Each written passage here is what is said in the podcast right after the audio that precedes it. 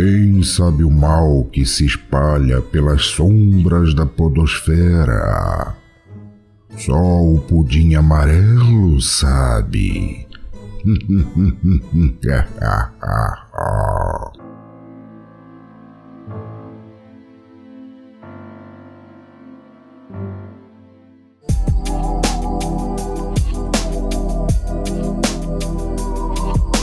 Em algum lugar, algo incrível está esperando para ser descoberto. E nós estaremos lá. Hoje é dia de Pudim Amarelo, um spin-off do Pudimcast apenas para tratar de mistérios e temas sobrenaturais. Eu sou a Cintia Pudim e hoje nós vamos nos aventurar pelos sete mares para desvendar mistérios marítimos. E eu digo nós porque eu não vou fazer isso aqui sozinha não. Eu estou chamando esse episódio carinhosamente de Mulheres ao Mar porque hoje a tripulação é 100% feminina. Eu estou com a dona da podosfera, Ira Croft, diretamente do Mundo Freak. Oi, Ira! Oi! Nossa, que apresentação maravilhosa! estou amando já estar nesse spin-off do Pudimcast. Obrigada, Cíntia, pelo convite. Eu que agradeço por topares vir aqui. Eu sei, muita gente pediu esse feat e ele finalmente aconteceu. Inclusive, eu pedi esse feat. Eu fui a primeira a pedir esse feat. Galera, aconteceu. Vamos lá. Então, embarque na nossa expedição e venha se aventurar pelos sete mares. A nossa primeira parada é nele, no Triângulo das Bermudas. Um dos mistérios mais famosos dos mares é o Triângulo das Bermudas, uma região do Oceano Atlântico que abrange uma área de cerca de 2 milhões de quilômetros quadrados. Na verdade, existe aí uma certa dúvida se tem 1 milhão de quilômetros, 4 milhões de quilômetros. É um negócio muito maluco, eles não conseguem nem dizer qual o tamanho do lugar.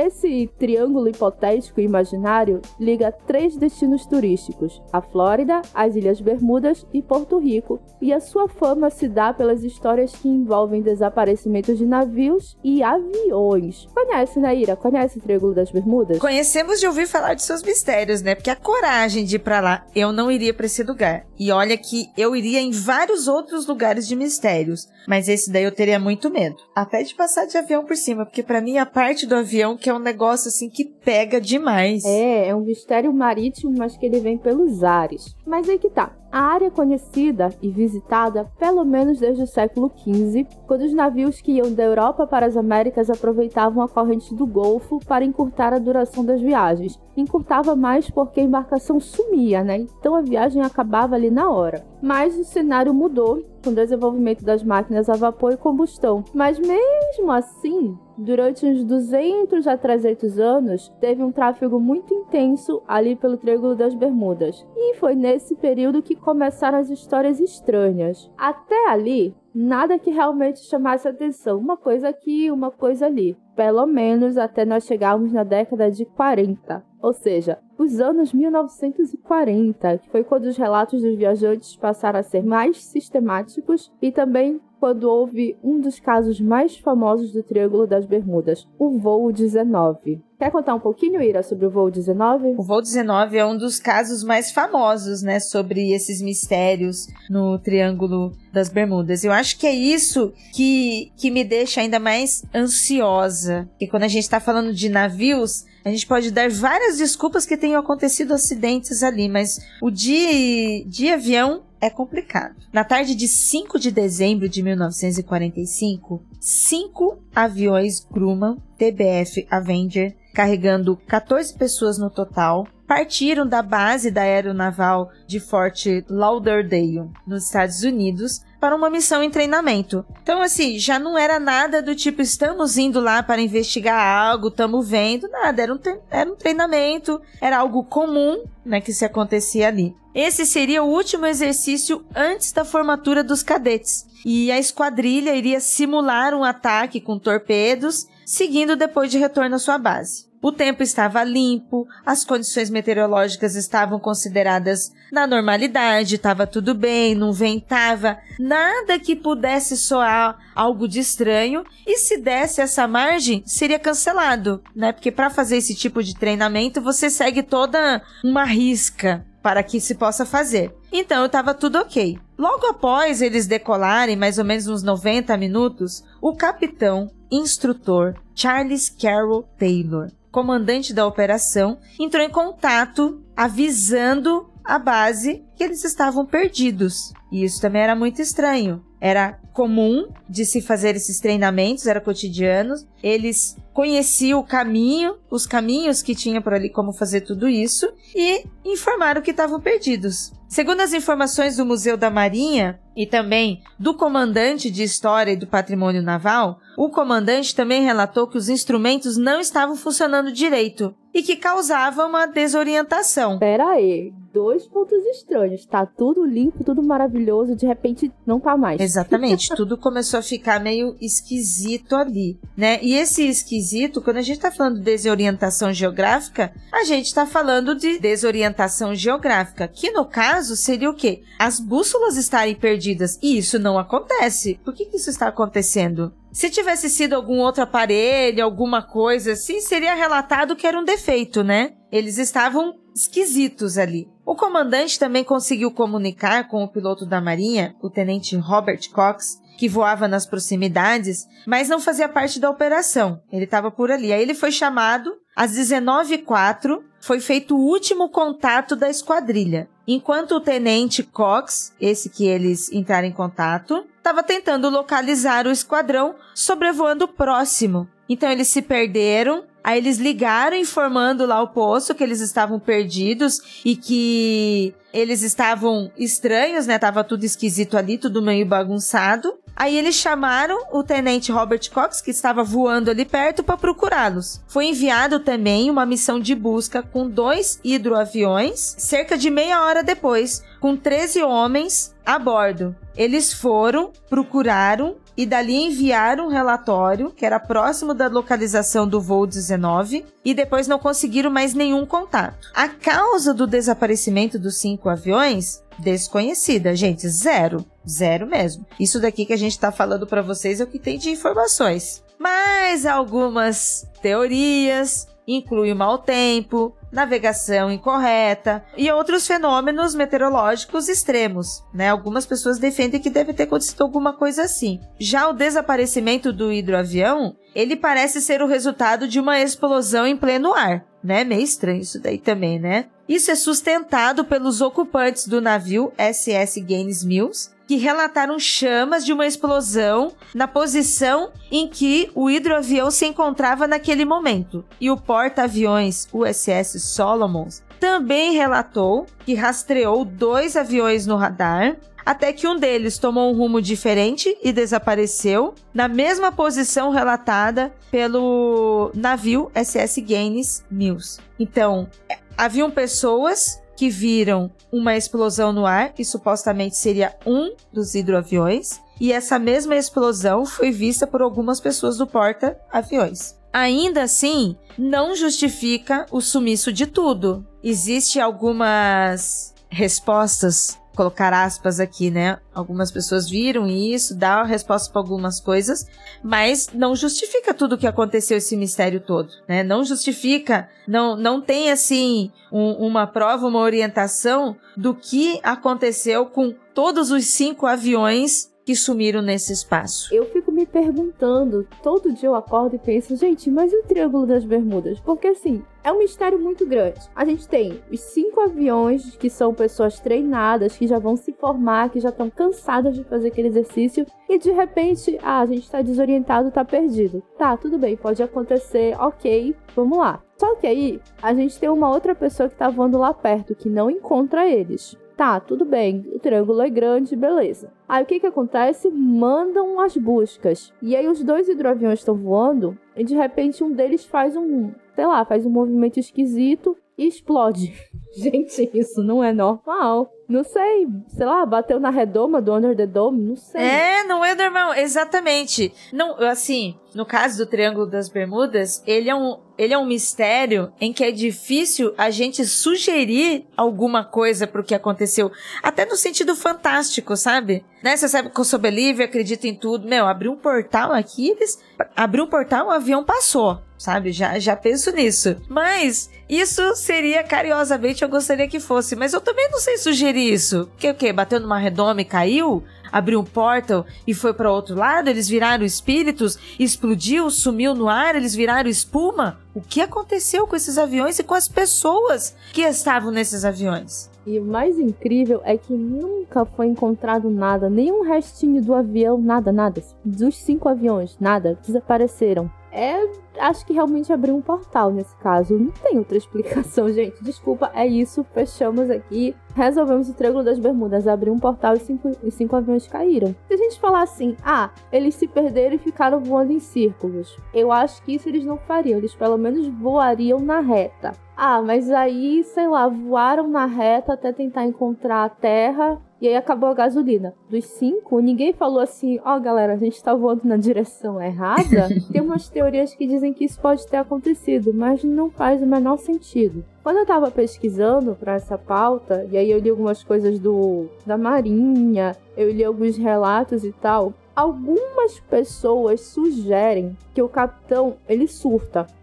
Ele tem um surto, alguma coisa assim. Eles se perdem e aí ele manda todo mundo seguir e eles morrem. Não faz sentido. Mesmo que eles seguissem, tipo assim, para ter uma missão suicida desse jeito, às vésperas de se formarem como cadetes, como supostamente heróis, sabe? E era um treinamento, eles não estavam em guerras, eles não estavam voltando de guerra, né? Para que se fosse algo psicológico, estivessem sofrendo alguma coisa desse tipo, né? Eles estavam simplesmente num treinamento cotidiano e só não voltaram, sumiram. Coisas estranhas acontecem no Triângulo das Bermudas. Esse é o caso mais famoso. Mas eu, sou, eu separei outros dois casos aqui pra gente debater. E um deles é até um pouco mais antigo. Eu só não sei pronunciar o nome. É SS, eu acho que é Cotopaxi. Não deve ser Cotopaxi, né? Mas poderia, mas podemos falar assim. É, vamos, vamos falar Cotopaxi, que é mais bonito. em 1925, depois de ter vivido pelo menos dois outros incidentes, esse navio já tá com uma sorte, né? O navio SS Cotopaxi, que deveria levar carvão de Charleston, na Carolina do Sul, para Havana, em Cuba, desapareceu no mar. O capitão W.J. Mayer liderava a rota na companhia de uma tripulação de 32 pessoas e no dia 1 de dezembro tentou se comunicar por rádio com alguma embarcação próxima, avisando que seu navio estava lentamente sendo inundado pela água, que deve ser um dos maiores pavores dos marinheiros. Apesar do chamado de socorro, demorou até dia 31 de dezembro, ou seja, 30 dias, para que a ausência da embarcação fosse finalmente notada. Mas eles só notaram que o SS Cotopaxi desapareceu porque era nessa data que a carga deveria ser entregue. Então a gente tem ali, um navio vai levar carvão, e aí ele desaparece depois de tentar ajuda, ninguém ajuda, tá bom, esquisito. Mas Quase 100 anos depois de ter dado seus últimos sinais de existência, o navio foi finalmente reconhecido através de uma pesquisa nos antigos registros da corretora de seguros da embarcação. O historiador britânico Guy Walters, a pedido do biólogo marinho Michael Barnett, vasculhou diversos documentos e encontrou as coordenadas de onde o Cotopaxi teria supostamente pedido socorro. E aí o que, que ele fez? Ele viu que lá nesse local já tinham encontrado um naufrágio em 1985 que havia sido apelidado de Bear Wreck. Pesquisadores, no entanto, analisaram uma série de evidências e puderam constatar que de fato se tratava do barco americano perdido no Triângulo das Bermudas, ou seja, o SS Cotopaxi. Com isso, pelo menos um dos mistérios que rondavam nebulosa área foi finalmente solucionado, em partes. Encontraram o navio, ele estava na região do Triângulo das Bermudas, mas ninguém sabe dizer por que, que ele afundou. E aí? Entrou no Triângulo das Bermudas e simplesmente, uh, sumiu? Quer dizer, afundou? Tá estranho, não tá, Ira? Achei interessante que os mais interessados em descobrir esse mistério aí foi a empresa de seguro, né? 100 anos depois, eu acho que estavam enrolando para pagar, não é? É muito estranho porque entra em menor escala que o avião, né? Mas por que que ele iria sumir? Por quê? Como esse daqui é bem antigo, eu acho que ele até pode ter algumas supostas respostas né, pela demora, pelo tempo, né, de não se achar depois. Mas é meio estranho que o que é perdido ali no Triângulo das Bermudas não aparece nem tipo quebrado, destruído depois, sabe? Ah, caiu no meio das, da, das pedras, quebrou, bateu ali no mar, mas e o lixo? E o resto, sabe? E o que sobrou? Nesse caso do voo 19 que nós falamos antes, o pessoal diz que vê uma mancha de óleo. Não lembro se a gente chegou a comentar, né? Mas o um dos porta-aviões que viu diz que encontrou uma mancha de óleo. Tipo, uma mancha de óleo? Não tem um pedaço do avião flutuando? Sei lá.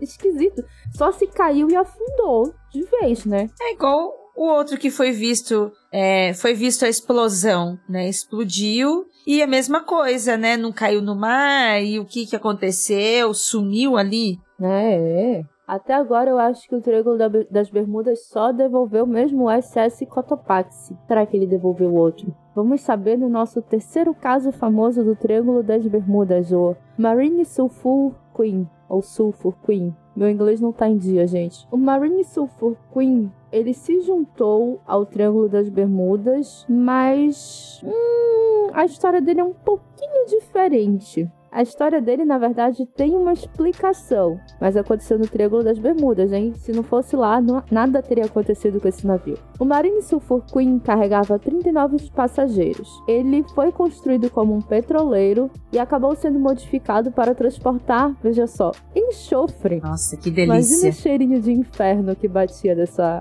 nesse navio. Ele saiu de Beaumont, no Texas, no dia 2 de fevereiro de 1963 e estava se dirigindo a Norfolk e Virgínia. Mas, em 4 de fevereiro, já perto da Flórida, já lá na área do Triângulo das Bermudas, ele viu uma mensagem de rádio comum que dava a posição do navio. Ok, no dia 6, ele foi dado como desaparecido. Uma busca foi iniciada no Estreito da Flórida, onde se acredita que o navio tenha afundado, mas ela foi cancelada após 19 dias, afinal, Triângulo das Bermudas. O Triângulo das Bermudas não devolve. Nesse caso, ele devolveu, mas só os coletes salva-vidas e alguns destroços. Nenhum vestígio do que pudesse realmente ser atribuído ao navio ou aos 39 homens a bordo. Ele desapareceu e é isso, virou espuma, né? Uma investigação da guarda costeira concluiu duas coisas. A primeira é que o navio tinha. Eu morri de nervoso. Mas a primeira é que o navio tinha incêndios espontâneos causados pelo acúmulo de enxofre. Meu Deus, como é que deixa um negócio desse sair? Que perigo, não é mesmo? Uma bomba gigante pro meio do mar. Pois é. E o pior de tudo é que isso era tão comum que os marinheiros simplesmente tipo, pararam de soar os alarmes. Tipo, o incêndio começava e aí é isso. Começou o incêndio, vamos pagar. A segunda coisa que a investigação depois confirmou é que a parte traseira do barco tinha um casco frágil e que poderia se romper. Então vamos lá, a gente tem um navio que já é um pouco antigo, uma traseira frágil, carregando enxofre que tem incêndios espontâneos. E o que é pior, ele vai para o Triângulo das Bermudas. Essa é a pior parte. A perda do navio e da tripulação sem deixar vestígios, além dos pedaços de destroços, o colocou na lista de incidentes do Triângulo das Bermudas. Escritores do assunto colocaram este navio em todos os seus trabalhos, às vezes concordando com o da Guarda Costeira, outras vezes apresentando suas próprias teorias. Vincent Gades foi o primeiro escritor a cunhar o nome Triângulo das Bermudas em seu artigo para Argos Magazine, na edição de fevereiro de 1964, e ele colocou Marine Sulphur Queen como sendo a primeira vítima do triângulo. Mas a gente já sabe, né? O voo 19 aconteceu antes, em 1945. Então, Marine, na verdade, já foi a segunda vítima conhecida. A publicação da Argos Magazine foi essa. Com uma tripulação de 39 pessoas, o petroleiro Marine Sulphur Queen iniciou sua viagem final em 2 de fevereiro de 1963 de Beaumont, Texas, uma carga de enxofre fundido. Seu destino era Norfolk, Virgínia, mas na verdade navegou para o desconhecido. Eu gosto que, tipo, todo um gênero da ficção científica, especulativa, mistério nasceu com essa reportagem, não é, Kira?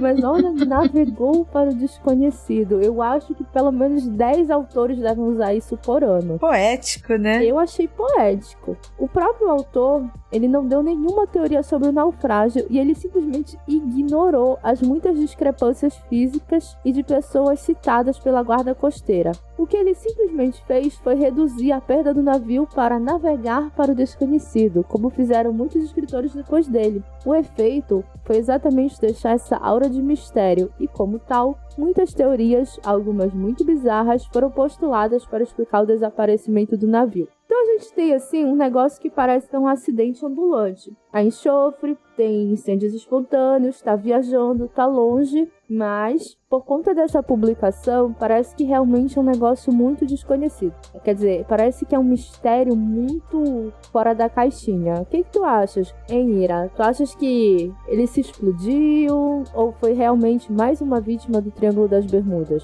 Com certeza, mais uma vítima do Triângulo das Bermudas. Mais um que rodou. É, eu, eu acho que possa haver certos acidentes também né? Não descarto que haja, né, ações físicas que tenham levado a tais acidentes, né? Ok. Principalmente as explosões de estar tá carregando enxofre ou outros materiais que possam causar isso, né?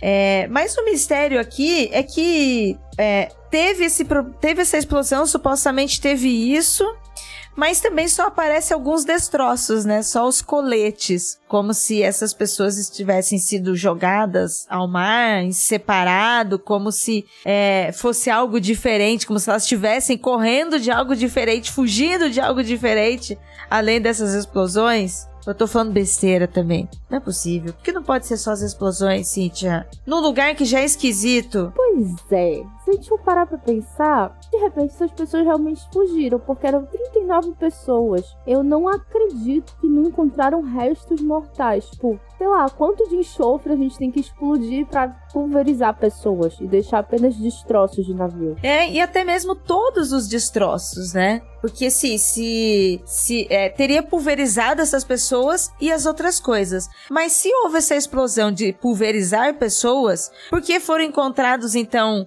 esses destroços que seriam os coletes inteiros? Por que, que eles não estavam queimados também? Pulverizados. E principalmente, será que esses coletes eram realmente do Marinho Sulfur Queen ou de outras vítimas que não foram computadas entre os mistérios do Triângulo das Bermudas? Hum? E caiu o questionamento, gente. Eu gosto muito da teoria dos portais, porque eu também sou muito believer nessa área. Eu acredito sim em buraco de minhoca. Eu acredito que a gente abre uns portais estranhos, porque eu tenho histórias reais disso.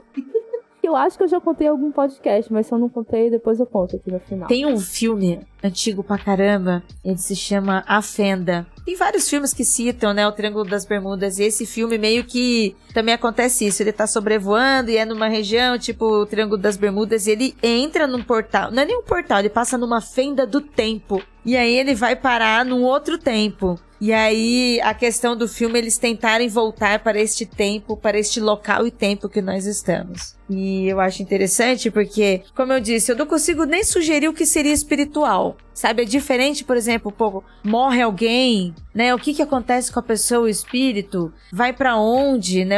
A gente acaba fazendo suposições sobre isso, sobre coisas que a gente acredita, que a gente vive, né? Nossa cultura religiosa. Mas no caso do Triângulo das Bermudas, no caso disso, não tem como a gente dizer que um fantasma, sabe, sequestrou um avião, sequestrou um navio. É, né? Um OVNI, talvez. Um OVNI é uma possibilidade. Pode ser. E um OVNI bem poderoso, né? Pra carregar, assim, pô, cinco, cinco aviões, gente. Cinco aviões. Ok. Ah, explodiu algum? Quatro aviões. Pô, quatro aviões, gente. Navio petroleiro é gigante pra caramba. Pô, o, o ET que veio buscar veio na vontade mesmo pra carregar isso. É muita vontade de fazer o mal, né? Seria então o Triângulo das Bermudas uma área que os ETs frequentam? Hum. De repente, tudo que cai lá, eles acham que é deles, né? Caiu no triângulo, é do ET. Fica aí o questionamento sobre isso, hein? Uma boa ideia, hein? Mas sabia que o Triângulo das Bermudas não é o único triângulo esquisito do mundo?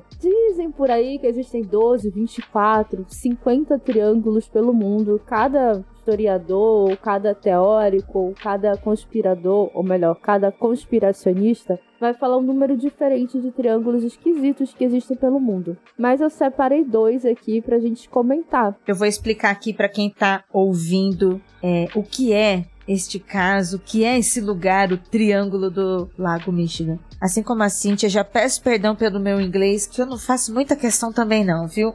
Localizado em Ludington, Benton Harbor. também colocou os nomes horríveis, Nossa, né? É, a Cíntia escolheu, ou se fosse a Cíntia que tivesse escolhido, né? Enfim. Manitowoc, Manitowoc Essa é uma palavra muito diferente até pro inglês, hein? Eu acho que deve ter alguma coisa de indi... Eu não sei se a palavra certa seria indígena, mas eu acho que é indígena, né? Manitowoc. Deve ser. Bem, o primeiro problema registrado, né, sobre esse espaço aí foi em 1891, quando a escuna de Thomas Hume desapareceu à noite numa jornada para buscar madeiras numa das margens do lago. Extensas buscas jamais encontraram sequer pedaços do barco. Os casos inexplicáveis continuaram regularmente. Um deles foi o do barco Rosabelle, em 1921. Primeiro caso em 1891 e agora já em 1921. Pô, gente, mais de 100 anos aí, hein? Ele sumiu e foi posteriormente encontrado tombado com sinais de colisão. Porém, não havia registros de outros barcos na região, muito menos barcos avariados. 11 pessoas morreram e o mistério perdura. Depois lá, a partir dos anos 50 mais ou menos, começaram a aparecer outros registros de problemas aéreos sobrevoando o Triângulo do Lago Michigan. O voo 2501 de Northwest Airlines desapareceu com 58 pessoas a bordo, jamais foram encontradas.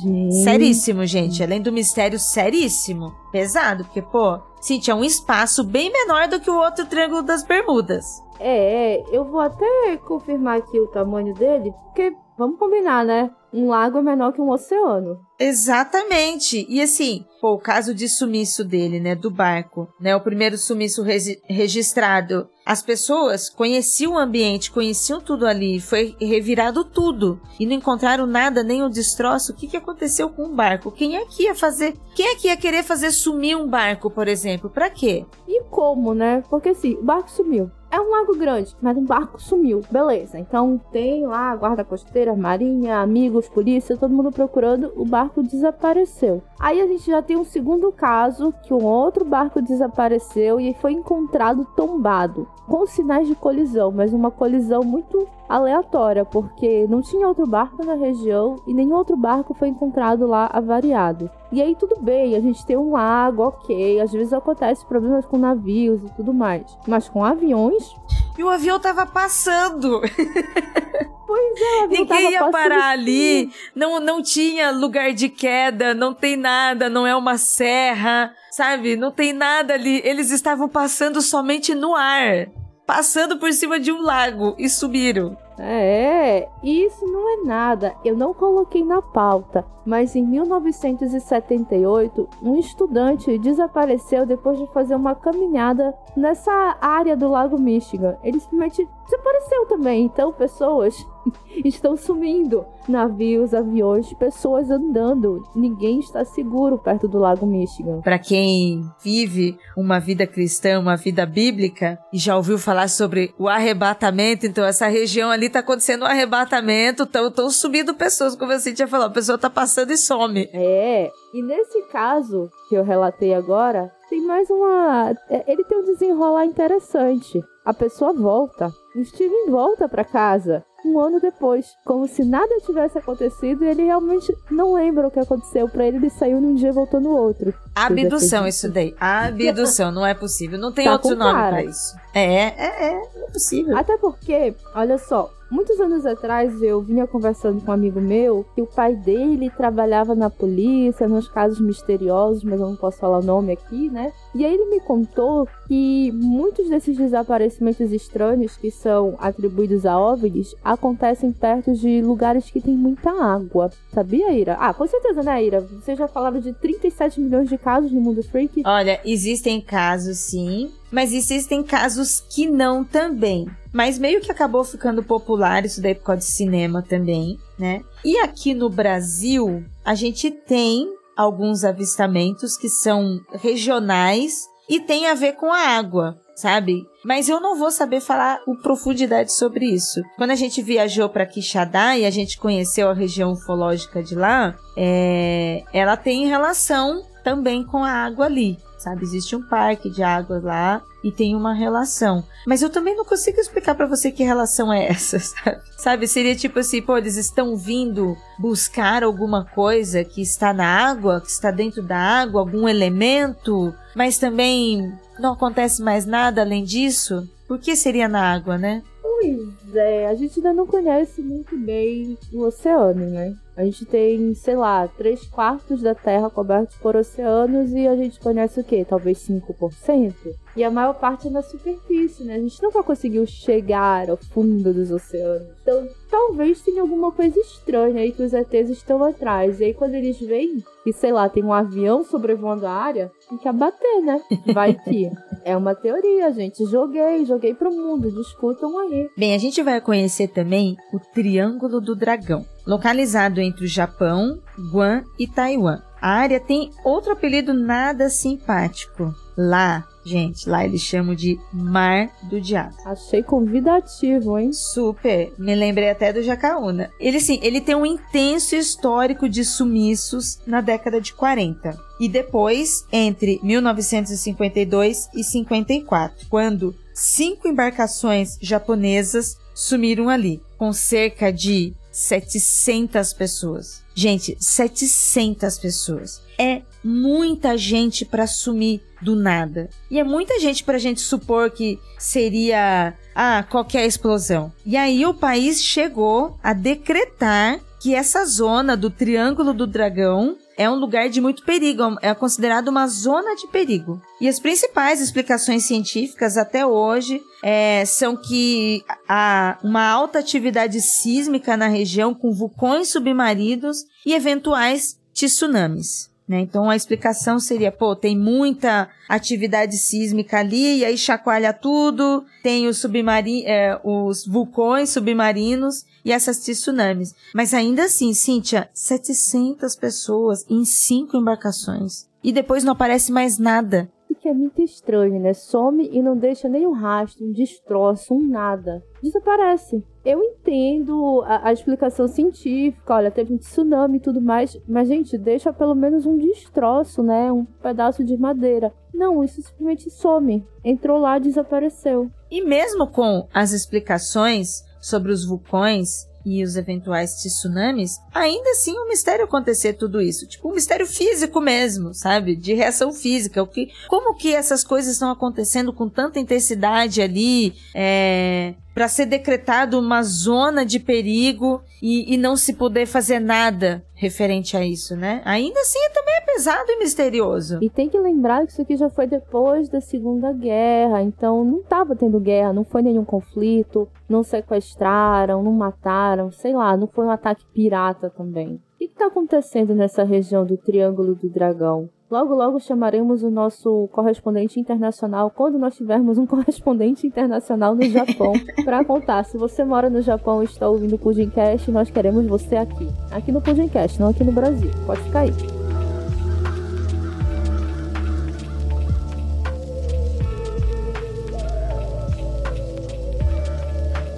Tem mais história aqui, porque os mistérios marítimos não se resumem aos triângulos. Eu trouxe também algumas histórias de navios, só que não são navios, assim, simplesmente navios, são navios fantasmas. E para começar, com carrão de cena, eu trouxe a história do holandês voador, eu acho que é o navio fantasma mais famoso do mundo, né, Ira? Tem algum mais famoso que ele? Nossa, eu acho que é um dos mais famosos. Inclusive, eu, durante muito tempo, eu achava que era fábula. Depois que eu fui conhecer que ele teve uma origem mesmo, que ele existiu. Até hoje eu não entendi por que, que o nome é holandês voador, mas alguém me explicou que é porque ele viajava muito rápido ou porque ele viajava contra o vento, né? Na minha cabeça de adolescente, eu achava que ele aparecia flutuando entre as nuvens. Mas na minha cabeça de adulta também. então vamos falar sobre o holandês voador. Imagine um navio que navega pelos mares há mais de 300 anos sem nunca poder atracar em nenhum porto. Um navio que aparece e desaparece como um fantasma, assombrando os marinheiros que o avistam. Um navio que traz a morte e o azar para quem se aproxima dele. Esse é o holandês voador, o navio amaldiçoado.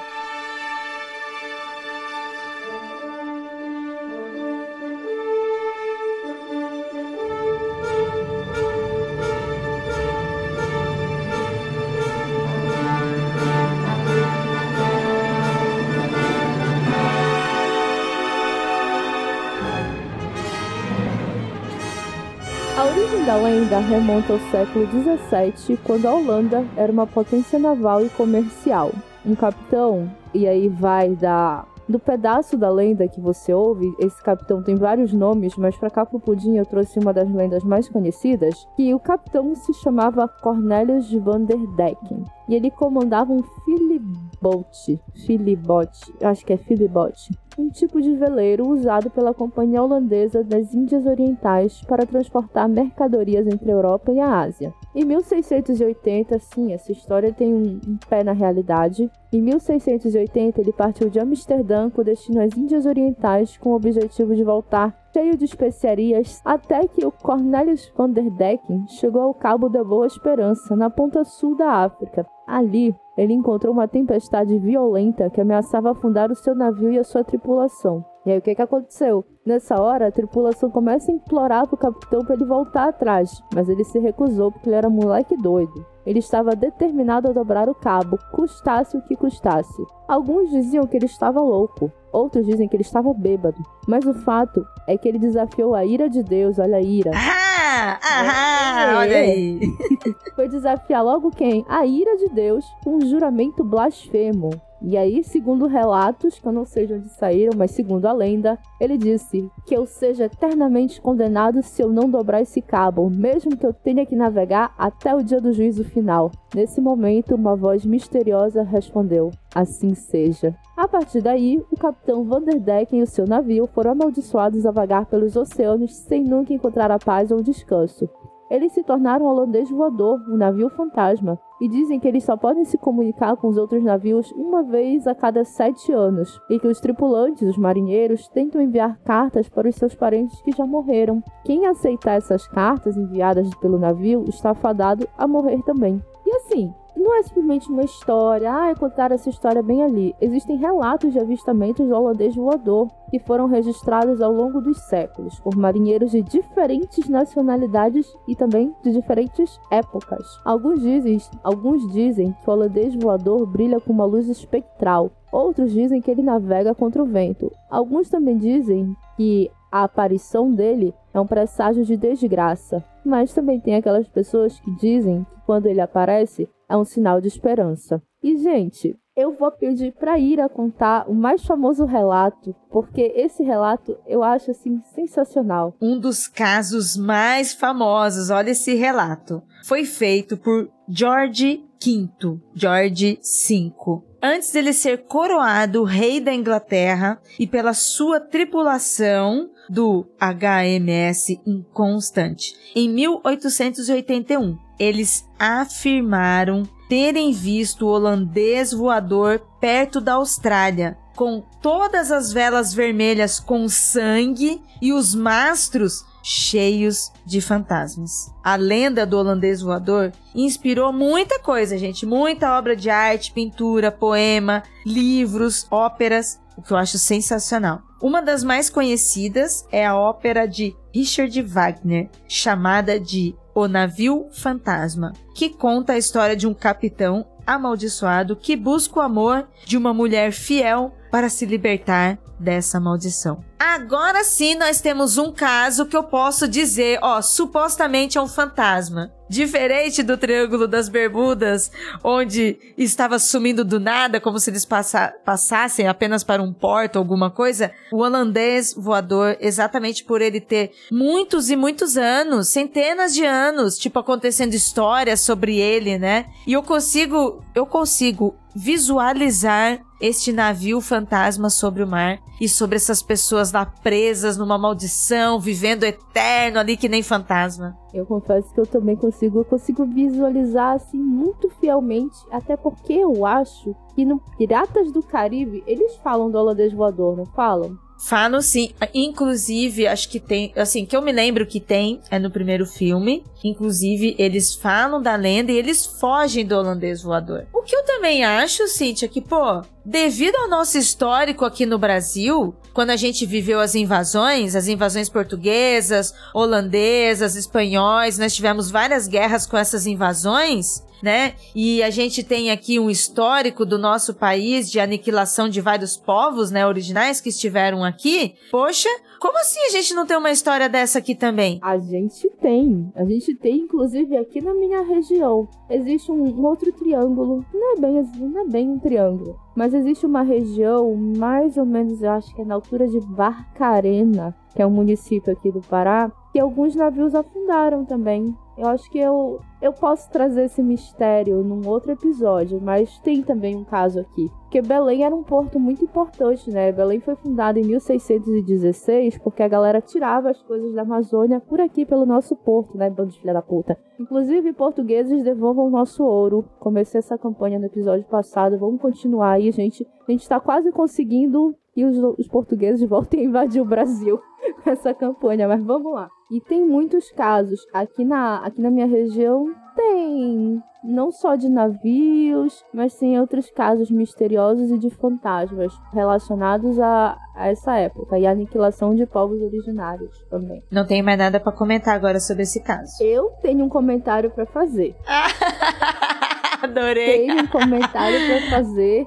Jorge V, que foi rei da Inglaterra, viu o holandês voador. E aí, galera, a gente lembra também? Essa família real, ela tá metida com umas coisas muito estranhas, né? E se eu não me engano, a família real também tá metida aí com investigação de UFOs. Se eu não me engano.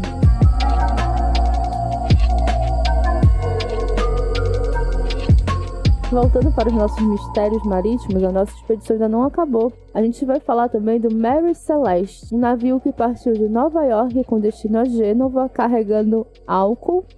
Já começamos bem, né? Um carregava enxofre, esse aqui carrega álcool, né? Mas o Mary Celeste, ele tinha uma tripulação de 10 pessoas, contando com o capitão, um Benjamin Briggs, a esposa e uma filha de dois anos. Então eram eles três e mais sete marinheiros. Semanas após a partida, o Mary Celeste foi encontrado à deriva no meio do Oceano Atlântico, sem ninguém e sem sinais de violência. Adivinhem só, essa é mais uma história real e com registros oficiais. Mas o grande mistério do Mary Celeste gira em torno do que teria acontecido com a tripulação que simplesmente abandonou o navio e não deixou rastros. Quer dizer, eu tô dizendo que abandonou o navio, mas a tripulação sumiu. As 10 pessoas escafederam-se simplesmente entraram para a história. O Mary Celeste era um navio de 31 metros de comprimento que pesava 286 toneladas e era usado basicamente para o comércio. No dia 7 de novembro de 1872, ele partiu de Nova York com uma carga de 1.700 barris de álcool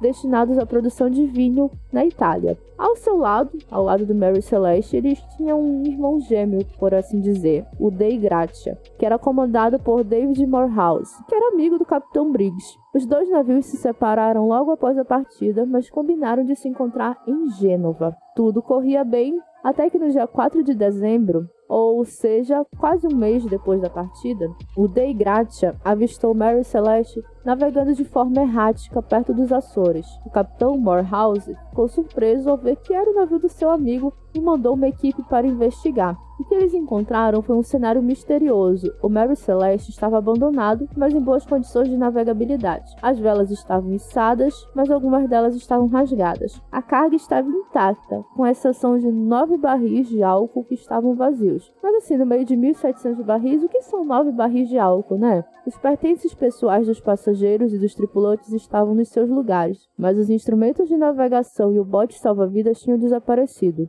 O último registro no diário de bordo era do dia 25 de novembro, ou seja, 10 dias antes de ser encontrado pelo Dei Gratia. Onde estava Briggs? Onde estava a tripulação? Por que, que eles deixaram o navio? Essas perguntas nunca foram respondidas. O Dei Gratia levou Mary Celeste até Gibraltar, onde as autoridades britânicas iniciaram um inquérito sobre o caso. As suspeitas recaíram sobre Morehouse e sobre a sua tripulação, que poderiam simplesmente ter matado as 10 pessoas ou sequestrado os ocupantes para ficar com a carga ou com o seguro. Mas não haviam provas disso e nem de qualquer outro crime dentro do navio. E aí, claro, a gente chega nas teorias para explicar o que aconteceu. Temos diversas teorias, como por exemplo, uma explosão causada pelo álcool, uma tempestade ou um maremoto que tenha assustado os passageiros, um ataque de piratas ou até de lulas gigantes, uma revolta da tripulação contra o capitão, uma fuga para uma ilha próxima, uma alucinação coletiva provocada pelo álcool ou pelo medo, uma intervenção sobrenatural ou extraterrestre. Diversas explicações,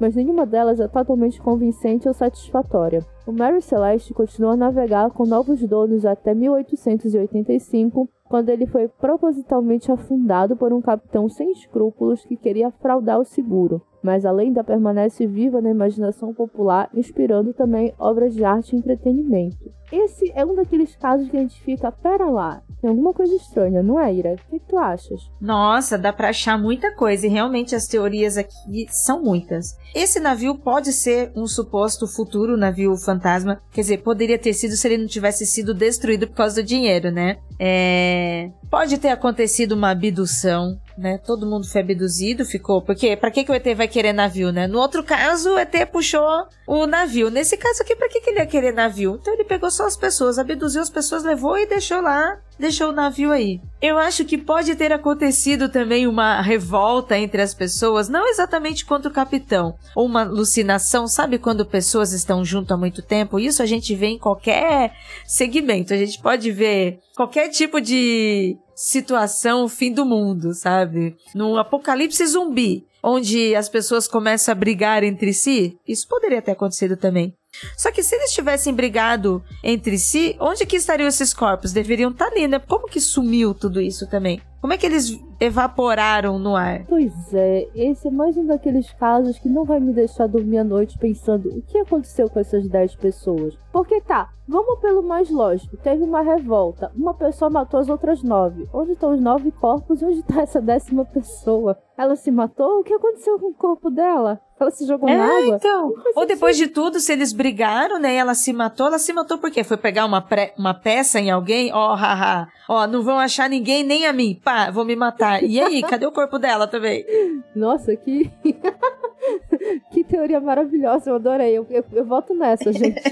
O cara pensou assim: vou fazer meu nome. É hoje. E aí foi lá e se matou e pulou na água. O mais estranho é que não tem sequer sinal de luta dentro de Mary Celeste. É como se simplesmente a tripulação tivesse saído para dar um passeio, tipo, no meio do oceano. Então não foi isso que aconteceu. Abdução. Foram dar um passeio é, obrigatório, levaram, né? É. O livre, espontânea pressão foram dar um passeio e nunca mais voltaram. Ah, é. E também o que é estranho é que, como desapareceu um bote e os instrumentos de navegação, o mínimo que teria acontecido é que essas pessoas teriam sido achadas, né? Mas não, esse, esse caso é estranho. E se elas estavam fugindo, porque ok, né? Foi registro que eles saíram. Eles saíram do navio e foram fazer alguma coisa. O navio estava em boas condições, encontraram em boas condições. Tava só um pouco do tempo deteriorado ali, né? Por que, que elas saíram correndo? Nunca saberemos. Assim como nunca saberemos exatamente o que aconteceu no CAS II, ou CAS 2. Esse é um mistério mais recente, de 2007. Inclusive, queria deixar aqui registrado que, assim como Mary Celeste, ele foi encontrado à deriva e com a tripulação desaparecida, ou melhor, sem a tripulação e na Austrália. Logo onde? Na Austrália, no lugar que tudo acontece. Se alguma coisa acontece é estranha, só pode ter sido na Austrália, não é? Mas esse caso, o CAS 2, aconteceu em 2007. Ele era um iate que havia zarpado com três pessoas a bordo. E ele foi encontrado sem rumo, cerca de cinco dias após iniciar a sua viagem. O empresário Derek Batten planejava fazer uma viagem de pesca e lazer com seus dois amigos, Peter Tunstead e James Tunstead, ou Tunstead. Não estou em dia com meu inglês australiano também, galera. Os três eram marinheiros com pouca experiência, mas eram aventureiros destemidos e todos estavam na casa dos 60 anos. Eu já tô vendo aí que, é, a gente tem um, um, prólogo que não é muito legal. No dia 15 de abril de 2007, eles partiram da costa nordeste da Austrália com a intenção de navegar pelo norte do país, passando pela Grande Barreira de Corais. A duração estimada da viagem era de cerca de seis semanas, ou um mês e meio.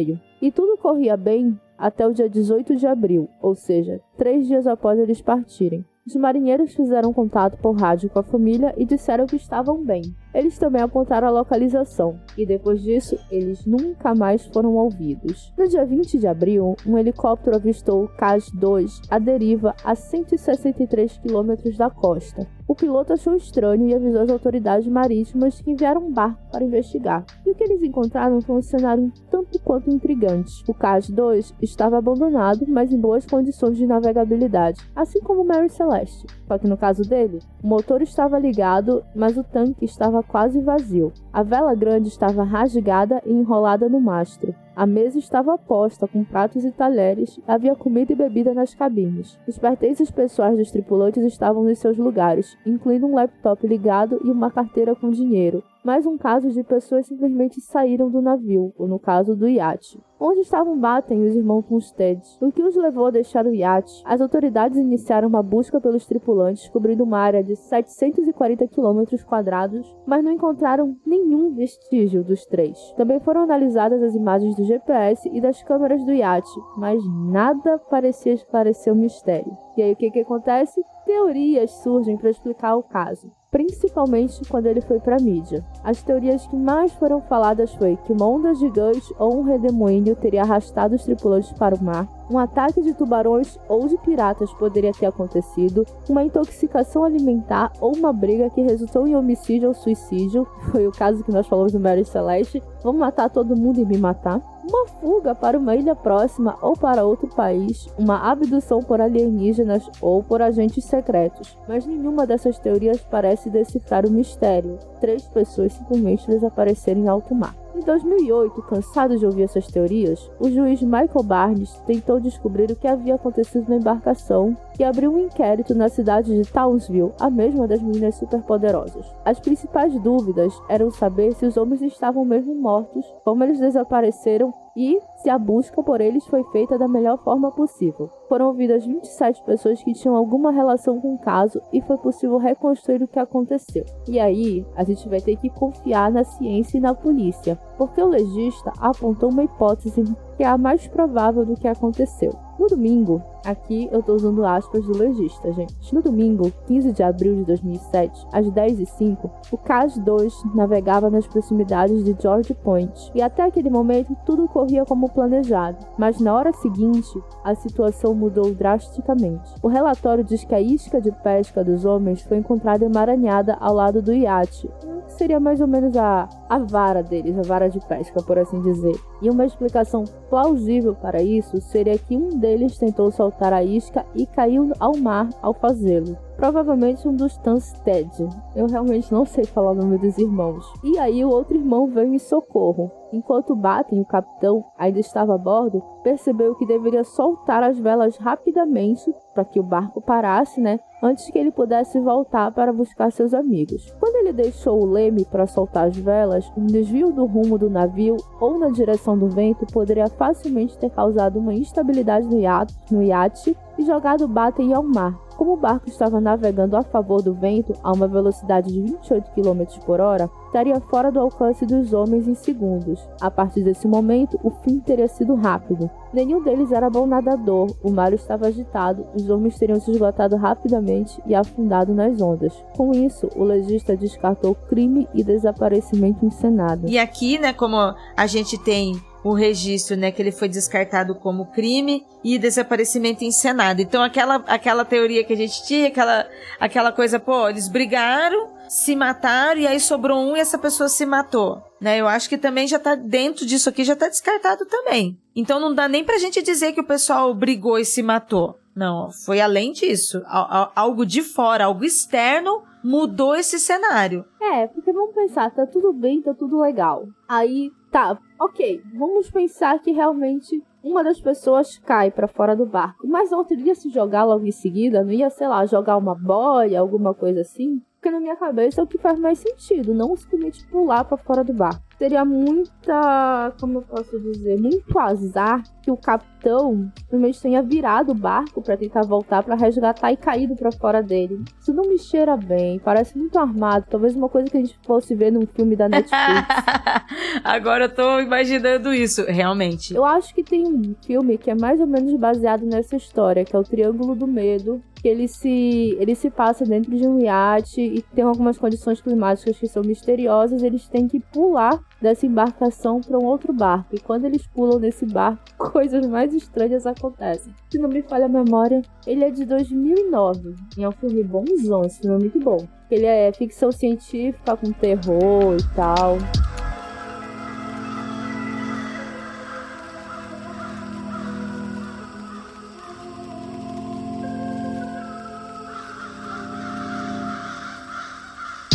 Eu acho que de, de, todas essas histórias que nós contamos, em nenhuma delas apareceu o corpo, né? As pessoas simplesmente desaparecem. Desaparece o navio, desaparece o avião, desaparece a pessoa. Em todos houveram mortes. Né, gente? Vamos, vamos ser bem real aqui nesses mistérios. É, a gente se diverte com mistério e tal. Mas assim, estamos falando de mortes de muitas pessoas aqui, né? Pô, como, assim, como você falou, né, Cíntia? Pô, some destroços, some barco, some avião e some gente. É gente sumindo, né? É, são pessoas mortas que nunca.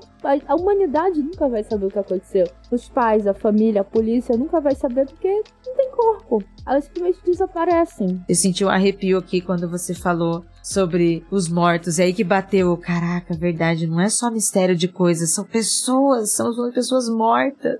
Não muda nada, né? Estamos aqui debatendo, mas não muda nada. O que que tá acontecendo? E aí, quem é que vai resolver essa história, né, Cid? Quem é, né? Tá na hora da Netflix fazer um Mistério Sem Solução, Casos Marítimos, porque recentemente, né, teve um caso que foi resolvido depois que foi pro ar um episódio. Tá na hora da gente reabrir essa investigação aí. É isso aí. Concorda e assina embaixo. Então, com isso, a gente encerra a pauta. E aí eu vou reforçar o meu convite, Ira Croft, para aparecer aqui logo, logo, o mais rápido possível, porque tem muitos casos que não entraram nessa pauta, mas que eu ainda quero explorar aqui no Pudim Amarelo. Principalmente as histórias aí de Belém também, né? Os casos brasileiros. Pois conte comigo para estar aqui de volta e para passar medo junto. Oba! Vocês pediram, eu pedi, nós pedimos, nós conseguimos. Vamos pedir de novo a Ira volta. É difícil conseguir uma vaga na agenda dessa moça, Ah, para você, meu coração sempre tem vaga, princesa. Oh, oh. Deu até um arrepio, É. gente. Isso a gente pode conversar no off. Adorei. Então, Ira Croft, eu acho que todo mundo que tá ouvindo esse episódio já te conhece, mas mesmo assim, manda teu recado, faz teu nome aqui. Obrigada mais uma vez pelo convite. É sempre muito bom falar de mistérios, principalmente esses mistérios marítimos aí, que, pô, há muitos anos já acontecendo até agora nada, né? Obrigada pelo convite, obrigada ouvinte por chegar até aqui. Espero que você tenha gostado. Se você quiser ouvir mais desses assuntos e, as, e histórias de fantasmas, eu estou lá no Mundo Freak, Mundo Freak Confidencial, e apresento o Aconteceu Comigo, que é um podcast de histórias e relatos sobrenaturais que acontecem com a gente. E nas redes sociais eu sou Ida Croft. Pra quem por acaso quiser continuar ouvindo o Pudim ou ainda não conhece os outros pudins, né? Esse aqui é o Pudim Amarelo. Não deixe de passar lá no pudimcast.com.br para conhecer todo o catálogo Pudim, Pudimcast, Pudim Amarelo e Calda Extra. E também venha conversar com a gente lá no t.me barra pudimchat. Ou se você simplesmente só quiser ouvir o Pudim, não quiser falar com ninguém, mas está no Telegram, é só seguir o canal t.me barra pudimcast. Eu sou a Cintia Pudim, eu adoro falar de temas sobrenaturais, de tecnologia, de comportamento, da vida dos outros, das coisas que me acontecem, dos causos e de plantinhas. Se vocês quiserem me seguir lá no Twitter ou X, Cintia Pudim. E se vocês quiserem ver minha cara, Instagram é Cintia Pudim também. Mais uma vez, Ira, muito, muito, muito obrigada por ter topado me participar do Pudim. Sabes que meu coração também sempre tem um espaço pra ti. Ai, valeu. Espero aqui o mais rápido possível pra gente continuar desvendando esses mistérios. É isso, gente. Muito obrigada pra quem ficou até aqui. Até o próximo episódio com mais mistérios. Beijo, pessoas. Beijo, Ira. Beijo. Beijo, beijo. Tchau, tchau.